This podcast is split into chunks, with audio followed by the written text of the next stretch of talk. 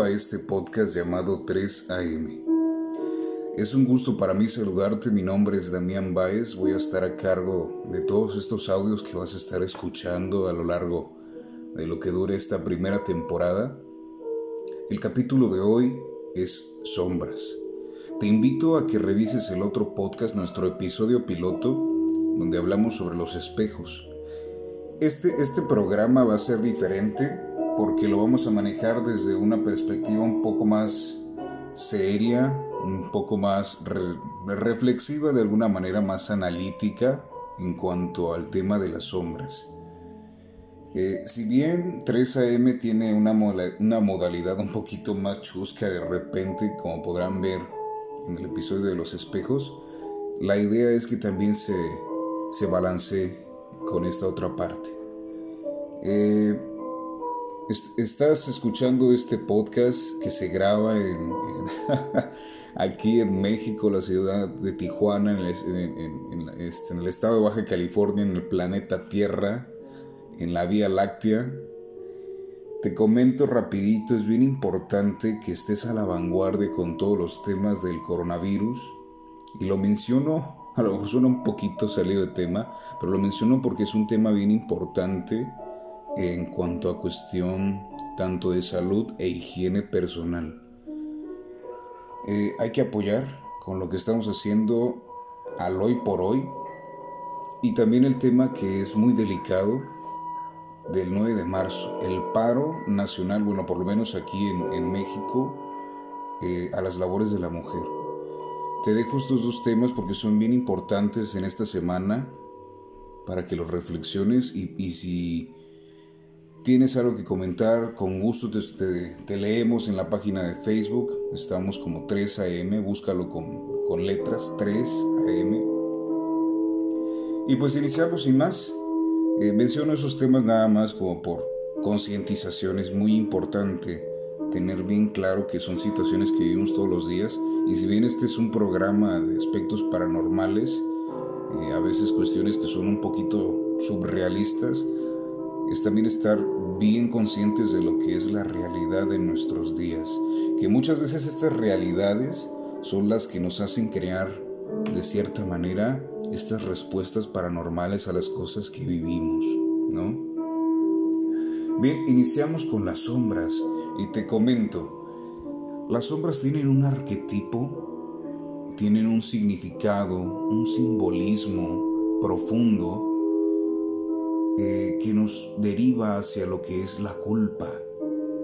La culpa podría ser bien entonces una interpretación eh, que nos persigue, que siempre está con nosotros, que es inminente en cualquier segundo, en cualquier decisión, en cualquier acción que tomamos.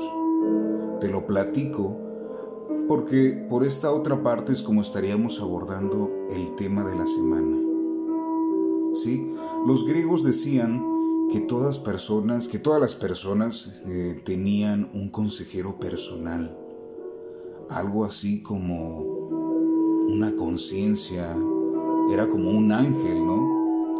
Los griegos lo comentaban y los romanos también, era un ángel que nos perseguía a todas partes y nos aconsejaba, nos platicaba. Se dice incluso que Sócrates llegó a comentar en alguno de sus escritos que él tenía uno. Él decía a viva voz, yo tengo uno de estos consejeros que si mal no recuerdo se les llamaron eh, deimones. No sé, a lo mejor me recuerda como a lo mejor esta película de, de La Brújula Dorada, ¿no? Donde todos tienen como un pequeño seguidor, consejero. Pero bueno, eso es abordándolos del tema de los griegos. Ahora, hay, hay ahí por ahí algunas especulaciones de que también nos hablan, y ahorita lo vamos a ligar todo con este tema de las sombras, de que hay algo llamado tulpas. Y los tulpas son, de alguna manera, como creaciones de la mente que se crean a través de la meditación, a través de profundizar este personaje que queremos que nos esté acompañando, Se dice que para crear estos seres que son, pues ahora sí que nuestras creaciones, hay que hacer unas meditaciones profundas, imaginarlos, pensarlos, soñar con ellos y que nunca nos van a abandonar. Hay una cuestión bien interesante aquí, porque en la mayoría de, las, pues de las historias que llegué a encontrar por ahí, en algún momento estos personajes, los tulpas, que son seres imaginarios, repito, que viven en nuestra imaginación, solo nosotros podemos verlos y que muchos de ellos tienen aspectos pues que solo en nuestra mente caben. Incluso encontré uno por ahí que era una sombra, que por eso escojo este significado. una persona llegó a tener un tulpa que era una sombra, pero tarde o temprano estos seres se apoderan de ti. Sí, de tanto consejo que, que dan, de tanto acompañamiento, tarde o temprano terminan tomando las decisiones por ti. Tiene un poquito de coincidencia, tal vez sí, tal vez no. Al final del día tú vas a tener de la decisión de todo lo que te estoy platicando. Me llega a la mente también este, una historia que escuché hace un tiempo de la sombra del diablo, como se le llamaba, y nos contaba esta historia que había más o menos como una cantina en donde se reunían pues gente tomar, a jugar apuestas, a platicar, a cotorrear. Y llega un momento en el que un, así como en todas las historias, ¿no? Llega este personaje, el diablo, con traje, con bastón, con bombín, bien elegante, y se sienta a jugar a la mesa con estas personas. Poco a poco, este ser empieza a despojar de sus cosas con buena fortuna, con buena suerte en el juego y deja sin nada a las personas. Esta historia, te comento, eh, la escuché de un mexicano, a lo mejor si nos estás escuchando de otro lugar de habla hispana, tienen pues, otra, otra versión de la historia. Entonces, pues ya las personas que estaban ahí estaban molestas porque pues, este personaje, el diablo, estaba ganándolo todo, estaba despojándolos de sus pertenencias y los estaba dejando pues con el bolsillo vacío, el bolsillo con polvo, ¿no? ¿Qué sucede? Que como en toda historia llega un personaje fregón, llega un hombre eh, a retar al diablo. Diablo como nuestro presidente, ¿no? llega a retar al diablo y le pide que apueste, que hay que seguir jugando. Entonces el diablo apuesta con este otro personaje. La gente lo comenta como que era Zapata. Eh, hay otras historias que mencionan que incluso era Pancho Villa, pero no hay, te digo, a lo mejor esta historia cambia de versión. El punto es que vamos a ponerle que era Zapata le gana en estas apuestas al diablo. Le gana, eh, creo que era el cubilete lo que estaban jugando. Y el diablo al quedarse poco a poco sin nada, eh, se ve pues, de alguna forma burlado por Zapata, quien le dice que es un cobarde porque ya no tiene nada, porque ya no puede apostar nada. Entonces el diablo se le ocurre apostar su sombra se le ocurre apostar su sombra y pues cae en resolución que aquella noche salió un hombre sin sombra de aquel lugar. Hay una, por ahí un pequeño mito que dice que cuando Zapata murió, eh, sonidos, gritos e incluso una sombra amorfa escapó del lugar. No me creas, investiga, busca, documentate. Digo, a lo mejor es un mito, es una historia, es un relato para que los niños se vayan a dormir. Pero todo eso se va conjugando ¿cómo es que la sombra entonces tiene una decisión propia? ¿Cómo es entonces que algo que te acompaña diariamente tiene un estilo de conciencia, por así llamarlo? Esta leyenda eh, me hace pensar que entonces nosotros creamos, nosotros destinamos cierta parte de nuestra energía a todo aquello a lo que creemos nos acompaña. Y dentro de eso también está la culpa. La culpa es eterna, no desaparece, siempre vive ahí. Y la sombra es vista entonces como algo malo, algo que no está bien del todo, algo que es oscuro, sin luz. Y volvemos a los arquetipos. Todo lo oscuro, todo lo que es privado de la luz, es maléfico, es dañino, es terrorífico. Me viene a la mente también muchas historias que te vas a encontrar por ahí, por donde le busques, de los espectros sombra. Los espectros sombra, como me he documentado vagamente, llanamente, son seres que te espían, que están detrás de ti, en una esquina de tu habitación. H.P. Lovecraft menciona en algunos de sus escritos que las esquinas son el origen de la maldad, de ciertos sucesos, de ciertos seres paranormales que habitan en esas esquinas. Muy interesante, porque resulta inminente que son las esquinas las que portan más sombras. Te invito a que reflexiones sobre esto, porque los espectros sombras se comentan entonces que viven son seres multidimensionales, son seres que comparten con nosotros esta dimensión, pero que se alimentan de cierta manera de nuestras energías. Son seres que tienen hambre de tu miedo, son seres que tienen hambre de tus escalofríos y mientras más los alimentes, más van a estar ahí. Más tiempo van a querer estar rodeándote, merodeándote en las noches, cuando haya algo por ahí en tu silla llena de ropa que no has doblado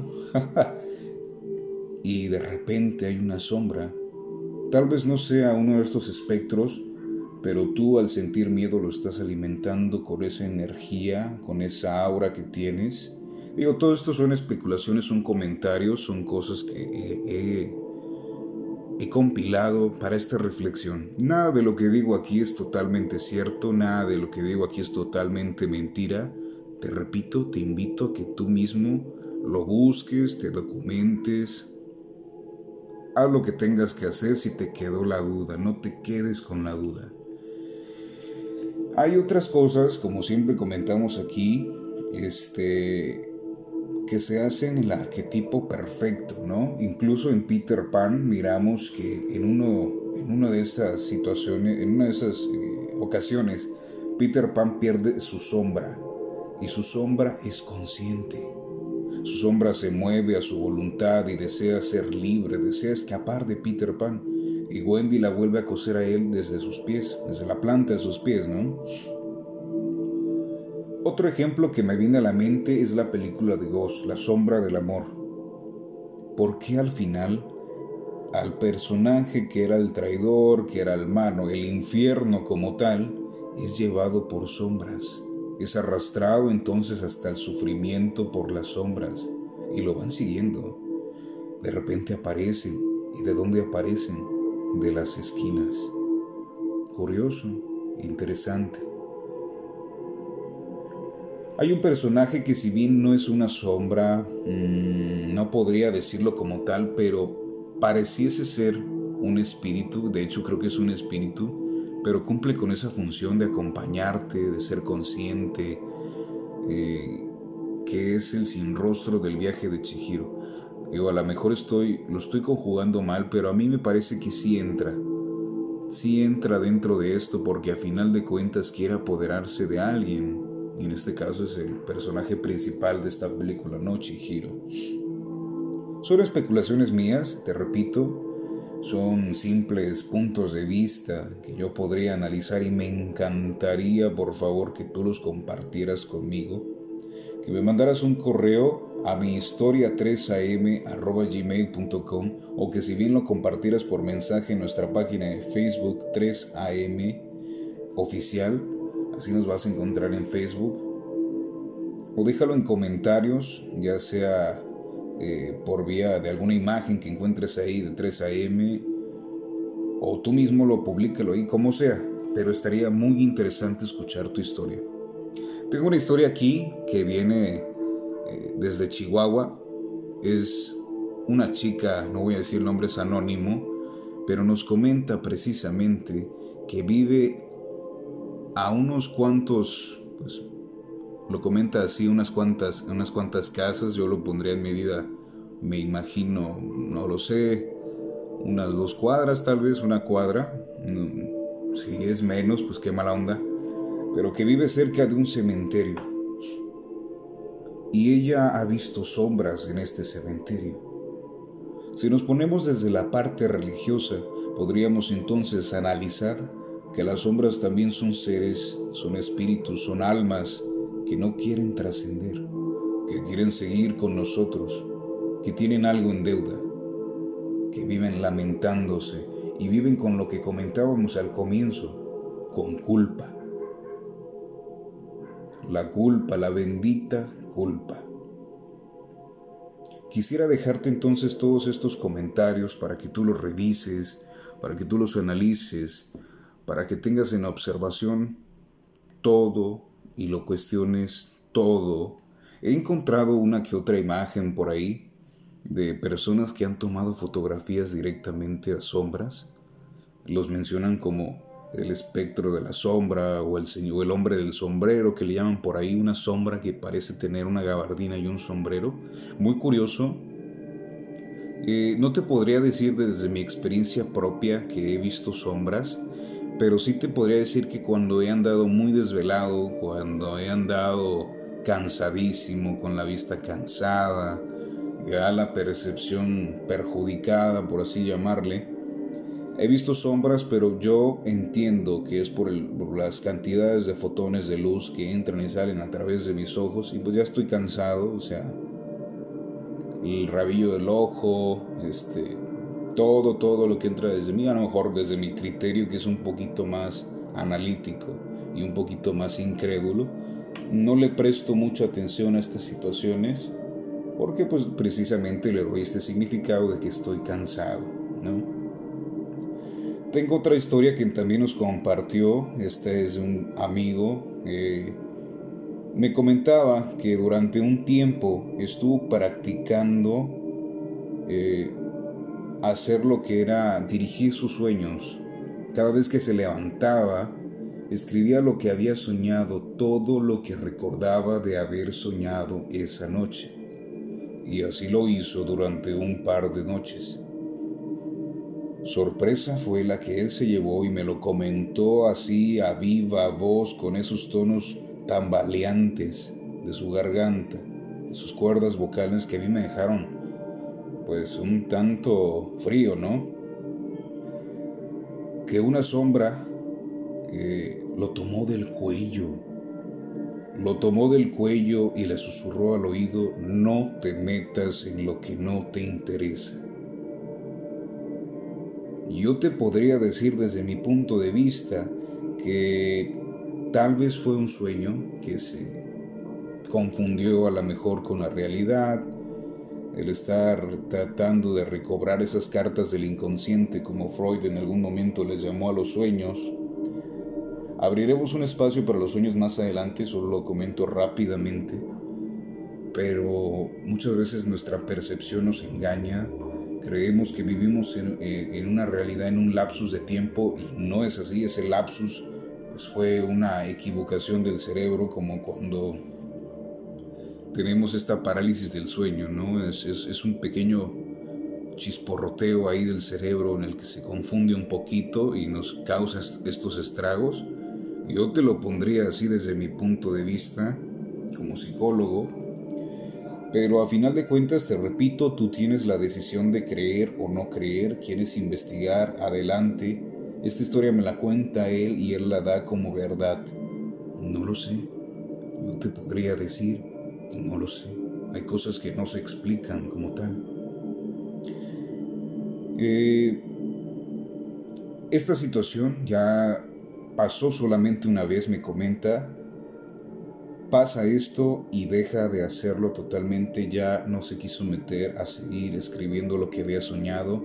Lo que él buscaba era que cuando estuviera dormido, él pudiera guiar sus sueños. Es una técnica, por ahí me comentaba, tendríamos que investigar sobre eso. Cómo tú controlas tus sueños, una vez que eres consciente de que estás soñando. una cuestión bien interesante que más adelante tendríamos que abordar. Otra historia que me encontré por ahí entre conocidos era de un supuesto exorcismo. Era un chico en el pueblo, yo tengo familia en el sur, y me platicaban que eh, pues curiosamente también, ¿no? Tiene que ver con este lado de la luz, de las sombras.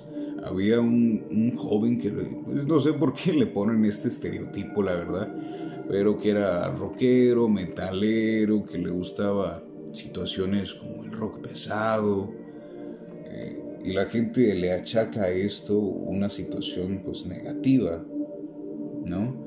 Pero volvemos a lo que llamamos en un comienzo el arquetipo de la culpa y volvemos en un comienzo a lo que llamaba yo la energía que le damos a las cuestiones en las que creemos. Si tú crees que algo es malo, va a ser malo. Nadie le va a quitar ese concepto, ese nombre, ese título. Va a ser malo y punto. Y en tu cerebro ya le estás dando cierta energía, cierto valor, cierta etiqueta, cierto prejuicio.